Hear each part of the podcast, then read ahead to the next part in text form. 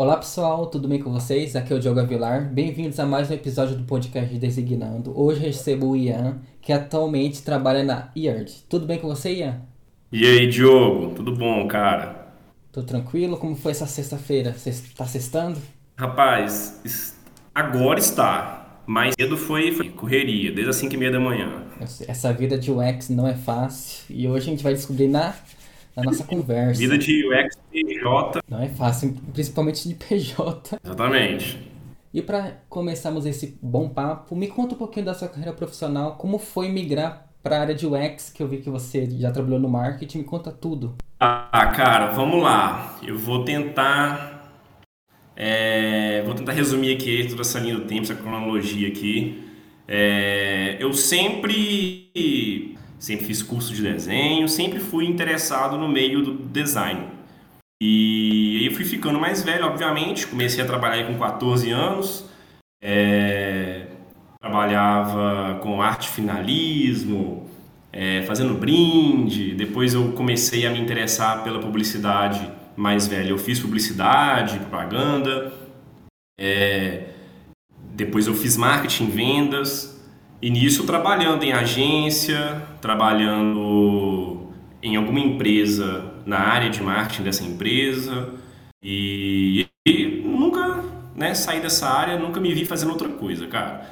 É, e aí, eu estava trabalhando em uma agência já há mais de um ano, talvez dois anos aí mais ou menos. Eu era é, gerente de marketing dessa agência, né?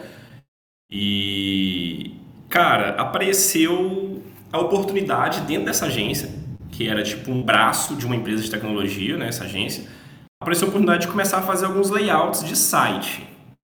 E, cara, eu não tinha contato com nenhuma ferramenta de UX, esse termo nem era muito utilizado. Falei, ah, quer saber? Eu vou, vou pegar. Vou fazer isso aí, vamos ver como é que é. Você ter noção, cara, eu comecei a fazer no Illustrator, algumas coisinhas. E aí eu comecei a comprar alguns cursos na doméstica. Não sei se vocês conhecem, mas é um site que tem muito curso da área de design, muito legal. Não só né, de UX, de Figma, de Adobe XD, qualquer coisa sobre design você vai achar lá, desenho, tudo. E aí eu comecei a comprar uns cursos, cara, doméstica. Acho que eu fiz uns 50 cursos no doméstica. É... E cursos de Figma, UX e etc. Cara, eu me apaixonei demais porque eu sempre trabalhei com rede social, com marketing, com campanha, com é, tráfego pago, e Instagram, Facebook, essas coisas, e já estava começando a me saturar. É, trabalhar em agência e trabalhar com isso. E aí apareceu uma, uma divulgação de uma vaga aqui na minha cidade, de UX UI Júnior. E aí eu mandei o currículo, sem portfólio, sem nada, cara Deu currículo assim. Na verdade, eu tinha um portfólio de redes sociais, né? De Instagram, Facebook, campanhas de mídia externa, né? Outdoor, essas coisas. Eu tinha um portfólio disso e falei, vou mandar isso aqui na, no portfólio que eu tenho aqui do Behance, né? Cara, fui chamado, fiz entrevista, sentamos lá. Claro que eu tinha um pouquinho, nada assim, nada, 10% de conhecimento ali de de Figma, de, de, de UI ali, né? E ainda a gente não usava esse termo. E acabei conseguindo essa vaga, cara. Consegui entrar, é, aí eu saí do CLT, entrei no PJ. É, e estou aí completando um ano aí é, como UX UI nessa empresa. Eu trabalho de uma maneira híbrida, né? Eu vou no escritório, trabalho de casa também, dessa maneira. Agora me conta essa parte do portfólio na hora do processo seletivo. O que você acha que mais pesou na hora dessa contratação, além do mostrar o portfólio, nessa parte de direção de arte que você trabalhava?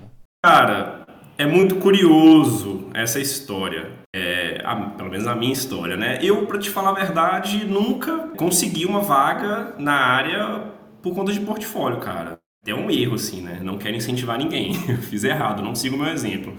Mas eu sempre estive muito focado, cara, e até hoje, assim, em estudar, em ser muito bom no que eu faço, em aprender todo dia alguma coisa, em todo dia fazer um pouquinho, e meio que eu deixava de lado essa de fazer portfólio, entendeu? Tanto é que no final mesmo da minha carreira de como designer e tal, gráfico em rede social, que eu fui mesmo pegar os projetos que eu tinha e comecei a estruturar todo ali o trabalho. É um pouco diferente o portfólio de quem trabalha com rede social e tal. É, é claro que você pode construir um estudo de caso, nada te impede, mas nesse ramo ele é mais valorizado o design mesmo, né? A sua capacidade ali criativa e de venda também, né? E você conseguir é, transmitir é, a campanha ali e é, converter para a empresa.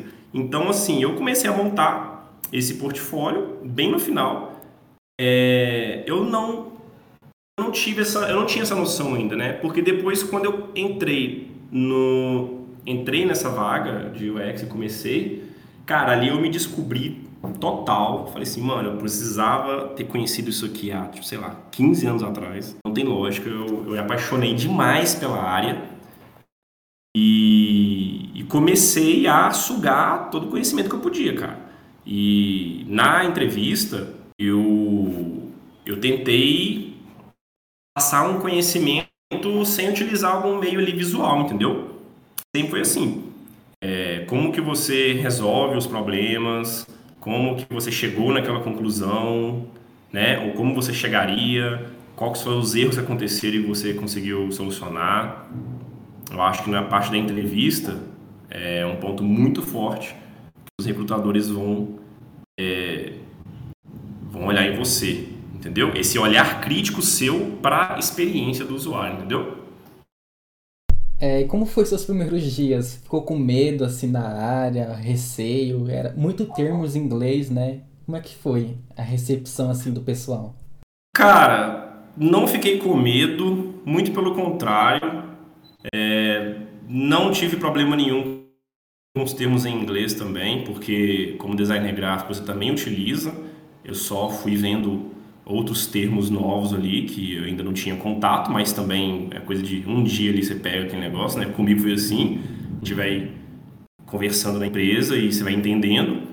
É, foi uma coisa muito nova para mim trabalhar muito próximo ali de desenvolvedores, porque eu não sei como é a mentalidade das pessoas aí que estão ouvindo a gente, mas é necessário um pouquinho ali de você precisa conseguir conversar com o desenvolvedor para você passar a sua ideia, né? E entender um pouco a cabeça dele.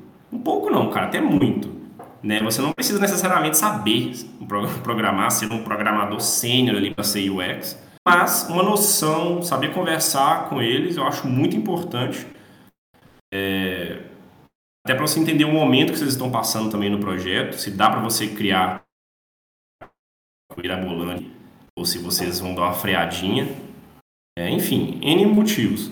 Eu não senti medo, muito pelo contrário, é, quando eu ingressei mesmo nessa área, eu comecei a, cara, sugar todo o conhecimento que eu podia, ler livros, é, comecei a comprar cursos, comecei a colar na galera que era já estava grande e perguntar e ser curioso. Eu acho que a curiosidade que eu tive no início poder entender muito mais, porque eu sabia que é, eu não era júnior no quesito UI design, vamos colocar assim, design, não UI. Eu não era júnior porque já tinha muitos anos que eu trabalho com isso. Só que, cara, totalmente novo ali na questão da experiência do usuário, como que funciona a criação de aplicativo, de um sistema, de um site, etc. É, como que você coloca ali, como que você vai converter ali, né? Utilizando técnicas ali, heurísticas, vieses cognitivos, são N coisas, né? E essa curiosidade que eu tive, com certeza foi ali o combustível que eu precisava. Para começar a, a, ler muito, eu sempre gostei de estudar, inclusive uma coisa que eu falo, é, cara, nessa área de tecnologia, design, cara, você nunca vai parar de estudar, mano. Você acha que você vai ler um livro ali, tchau, você não está no lugar certo. Você sempre vai ter que estudar, vai ter que ler, vai ter que se atualizar, entendeu? Você hoje você a gente está falando aí de inteligência artificial e tal, cara, ano passado você não estava falando disso, entendeu? Então as coisas vão se atualizando e você tem que ir lendo, você tem que correr atrás também. Então foi esse meu início, cara. Meu início, na minha opinião, foi tranquilo, foi muito curioso, estudei demais, fui para cima, até hoje sou assim. É, e praticando um pouquinho todo dia, entendeu? Claro. E hoje você é mais focado no Y porque você veio da direção de arte ou focou também nos dois, o X, o Y, trabalham juntos? Então, Diogo, não consigo ver as duas coisas separadas. Não consigo, eu ainda não é, tive contato com algum profissional que fizesse só uma das coisas. Gente sabe que existem é, braços ali para você poder trabalhar, tipo assim, sei UX Research, tem writing, né? Você vai trabalhar as copies e etc. Você pode se especializar em alguma área, mas eu acho que todo mundo vem da mesma base. E, então você começa ali como UX UI e aí quando você começa a entender quais são as outras áreas, você começa a se especializar porque combina mais com o seu com a sua personalidade, com o que você quer. Por exemplo, eu gosto muito do de trabalhar o design comportamental, a psicologia aplicada ao design. Hoje aí você tem Richard Jesus, Rian Dutra, por exemplo, que são dois nomes aí que eu indico aí para quem quiser pesquisar sobre. Né? Tem um curso de design comportamental do Richard Jesus que é muito bom e eu comecei a aprender para esse lado, a trabalhar mais a acessibilidade nos meus projetos. Eu me preocupo muito com as cores que eu vou utilizar, a, o grau de dificuldade do que eu estou escrevendo, entendeu? É, então, assim, cara, eu acho que as duas coisas andam juntas. Não tem como você, tipo assim, ser só UI se você não tiver uma noção ali de UX e vice-versa, cara. Então, eu trabalho os dois, na medida do possível, entendeu? Sim, e você me contou de cursos. Você acredita que ter faculdade na área do design ajuda? Ou cursos especializados faz a diferença também? Qual a sua opinião? Ah, cara, é... Existem muitos cursos bons, cara. Cursos bons que eu vou indicar também aqui o Ex Unicorn do Leandro Rezende. É... Acabei de falar que o design comportamental do Richard Jesus. É... Tem muita coisa no YouTube também que a gente pode ficar consumindo, como o Rian Dutra mesmo, por exemplo. É... Então, assim, cara, eu não acho que ter faculdade muda alguma coisa, não na, na questão da entrevista ali, de você conseguir uma vaga, etc. Eu acho que essa área, pelo que eu, assim, minha experiência, a minha opinião, né, obviamente, a minha vivência nisso, você tem que correr muito atrás, cara. Participar de grupos ali que vocês conversem sobre esse assunto, correr atrás dos cursos. Eu acho que a faculdade toma muito o seu tempo são muitos anos ali sentado ali aprendendo aquilo ali que pode ficar desatualizado no final. É, então, e existem muitos outros cursos aí que são bem mais baratos do que uma faculdade. E você, sei lá, vai levar sete meses, dois meses, entendeu? Para você poder fazer. Claro, cada um tem um, uma curva de aprendizado diferente, né? Tem um tempo de aprendizado diferente. Você vai assistir o curso duas vezes, poder pegar informação, não sei, mas existem muitas opções de curso bem legais, focados em algum assunto, para a pessoa fazer. E é o, é o que eu recomendaria é, para quem está começando. É, e pegando um gancho nessa, nessa sua pergunta, é, cara, o que acontece? Quando você está fazendo esses cursos, é, por exemplo, do Leandro Rezende, o Ex Unicorn e tal, é muito importante todos os livros que os caras falarem lá, cara, anota o nome e depois lê. Foi uma das coisas que eu fiz também. Onde o cara grande estava pisando, eu queria pisar também. Então, ah, vou até recomendar para vocês aqui o teste da mãe. Cara, eu ia lá, mãe, comprava, lia o livro. Ah, não sei o que, design do dia a dia. Fui lá, comprava também. No LinkedIn, tô lá passando meu feed. Aí aparecia alguém divulgando um livro, que é uma coisa também que eu faço no meu LinkedIn, né? Eu sempre tento sempre não, sempre quando termino um livro eu coloco lá, falo, pessoal, olha só, vou recomendar esse livro aqui, muito bacana, fala sobre isso, isso, isso. Então, assim, onde o cara grande estava pisando ali, eu queria pisar também. Então, se ele leu esse, eu fui lá ali também. E é coisas que você pega nos cursos que você adquire, entendeu? Tem muita, muita recomendação de livro, de outros cursos, de outros autores. É, fui começando, eu fui aprendendo sobre heurísticas, do, de, do, as 10 heurísticas de Nielsen também, tem Laws of UX também, que é um site muito bacana. Tem o, muito legal, o Design Comportamental do Richard Jesus. Tem o baralho, né, o deck dele, você compra também separadamente, que eu achei super legal. E aquele baralho dele me inspirou a fazer um baralho de acessibilidade da WCAG também, que eu estou produzindo.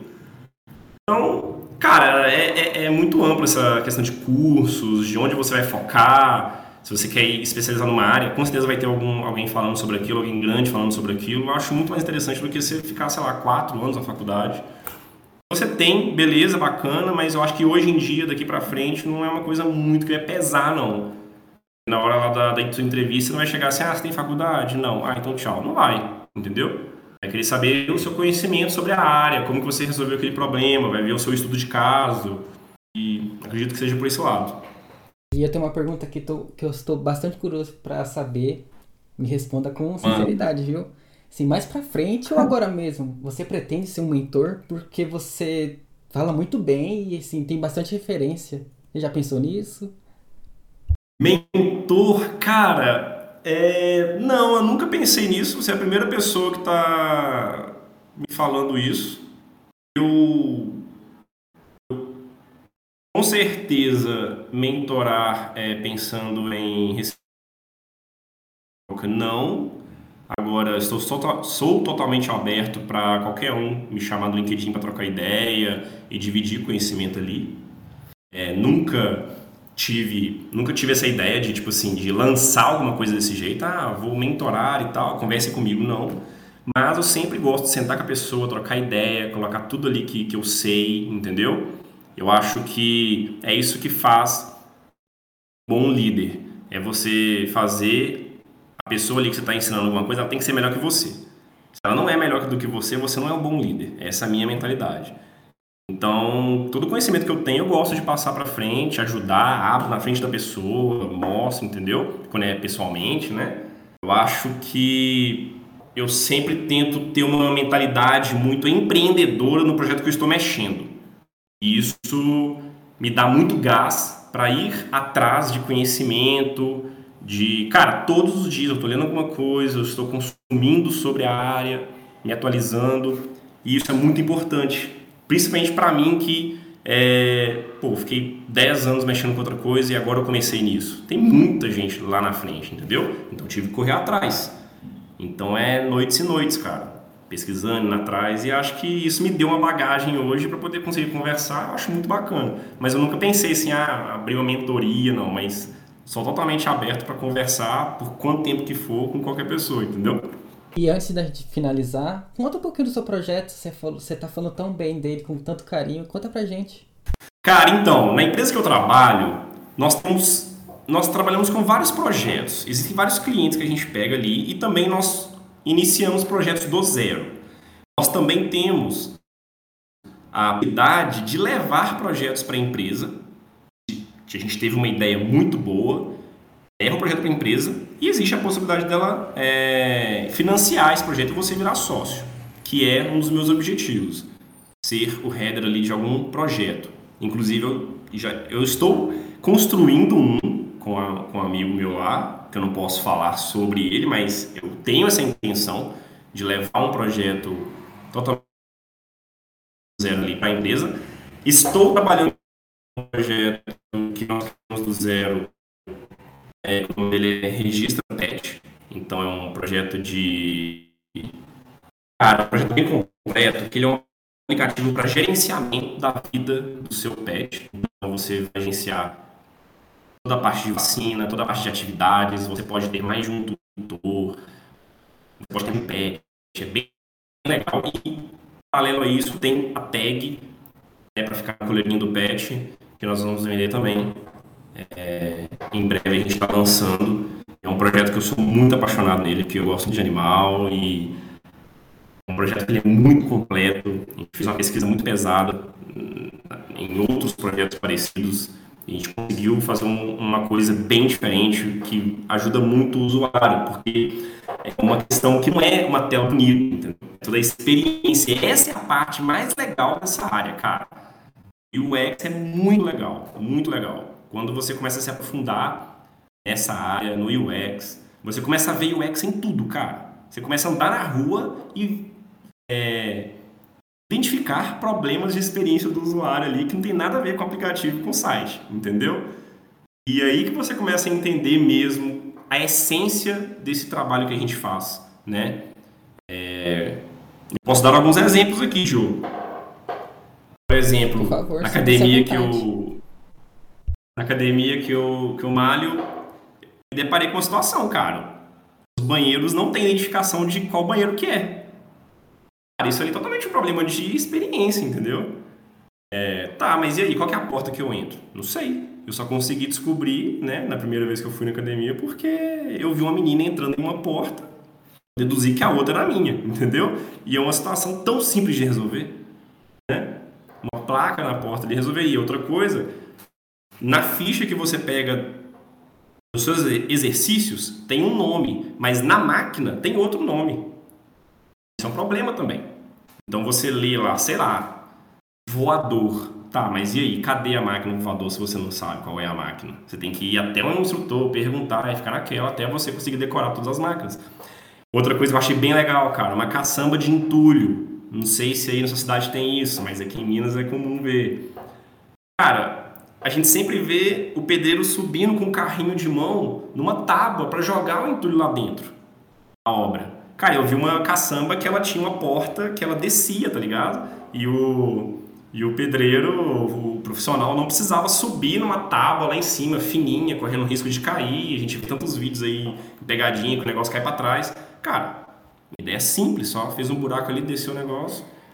Então, tipo, a gente começa a identificar essas soluções de UX no mundo. Quando você começa mesmo a pesquisar, a entrar mesmo nisso, e eu acho que é a parte mais maravilhosa de estudar é, UX, UI, né? Foge é, é totalmente. É, eu vi uma coisa bem legal hoje no LinkedIn que se você quer ser um bom designer, cara, você precisa estudar o mundo, tá ligado? Eu acho isso muito legal, eu acho essa frase muito bacana, porque realmente você começa a identificar problemas quando você começa a, a, a profissionalizar, né, a especializar nisso. E, e é isso, cara, até fugir da nossa, da nossa pergunta, né, cara, sobre os projetos. Mas é porque, cara, isso aqui rende muita conversa. Eu adoro falar sobre isso e falar das minhas experiências, de o que acontece. Acho muito interessante na nossa área como que o design muda, né, cara, a vida das pessoas. Eu sou muito defensor de um bom design. E é isso, cara. Acho que eu falei demais aqui. Não, sinta-se à vontade, pode falar o quanto você quiser, tô adorando essa conversa. E agora pra gente finalizar, é, qual dica você dá para quem está começando na área pra, ou para quem está migrando e como aperfeiçoar seu portfólio na hora do processo seletivo, essas coisas? Tá, cara, beleza. Vamos lá. Primeira dica que eu posso dar é: se você está começando agora, mesmo assim, não preocupe com o portfólio agora, cara, agora nesse momento. É, vejo muitas pessoas sempre querendo trabalhar em empresas imensas. Ah, eu quero ir para Google da vida, Facebook, Nubank. O cara acabou de começar. Entendeu? Eu acho que brinca um pouco mais, sabe? De, desfruta ali da sua vida, consiga o seu primeiro emprego na área e aí você vai vivendo, cara. Você vai aprendendo. É, como eu falei aqui na nossa conversa, é, você vai comprar um curso do cara, o cara falou de um livro, compra esse livro, cara. Lê também. Ah, ele falou que fez isso, faz também. Entendeu? Pisa onde as pessoas grandes estão pisando primeiro. E aí você vai começar a entender, como a gente falou aqui sobre a experiência do usuário, você começa a entender o que, que é isso, né? Como que você resolve os problemas, como que você identifica os problemas, e aí você vai começar a viver uma coisa natural, entendeu? Você vai começar a pesquisar como que são os estudos de caso, se existe um padrão que eles constroem ou não, se é melhor você sair do padrão ou não para aquele estudo de caso específico. É, você começa a estudar storytelling para você poder construir a sua ideia, e isso é uma coisa natural. Então eu vejo muita ansiedade nas pessoas quando elas começam numa área nova, numa carreira nova, e tipo assim, cara, nossa, eu preciso de um portfólio, preciso fazer três estudos de caso, porque preciso mandar para Google, para não sei o que. Cara, relaxa. com calma, respeita o processo, entendeu? Vai errando, você precisa errar muito ainda. Se você almeja estar numa empresa muito grande, você tem que errar demais. É melhor você errar agora do que você errar estando dentro de uma empresa que você almeja estar. Então, acho que as coisas elas acontecem naturalmente. Agora, depois de um ano, já trabalhei aí nessa empresa com cinco, seis projetos. Agora que eu estou começando a fazer um estudo de caso é, para um projeto, nem é na hora correta, porque na vida real mesmo, nem sempre é assim, cara. Você vai fazer uma pesquisa, você vai entrevistar, você vai filmar o rosto da pessoa. Não é assim na vida real, Diogo. Entendeu? É, existem sim as empresas que seguem esses processos, mas na vida real não é assim, cara. Na vida real vai chegar um cliente que precisa de um aplicativo tal para resolver um problema tal, bora, e no meio do processo, sei lá, dois meses depois, você vai, você vai fazer uma pesquisa, você teve que mostrar alguma coisa para ele antes, e aí você vai ajustando. Acontece isso também, entendeu? Então, às vezes a gente vê na internet assim, ó, você vai lá fazer uma pesquisa, que não sei o que, estudo de caso, cara, não é assim na vida real. Você vai viver muitos processos embaralhados é, e à medida que você vai trabalhando numa empresa pequena, que seja, se você conseguir uma empresa grande também ótimo, você vai aprendendo. O que, que você coloca no portfólio? Como é que você conversa? Como que você faz um UX Writing ali legal? Como é que você constrói ali, você faz o storytelling, esse estudo de caso? E aí você vai construindo isso e naturalmente você vai chegar um momento que você vai conseguir fazer esse estudo de caso se você se aplicar né, nos processos de leitura, de cursos, né? É, eu acho que existe muita ansiedade, né, Diogo?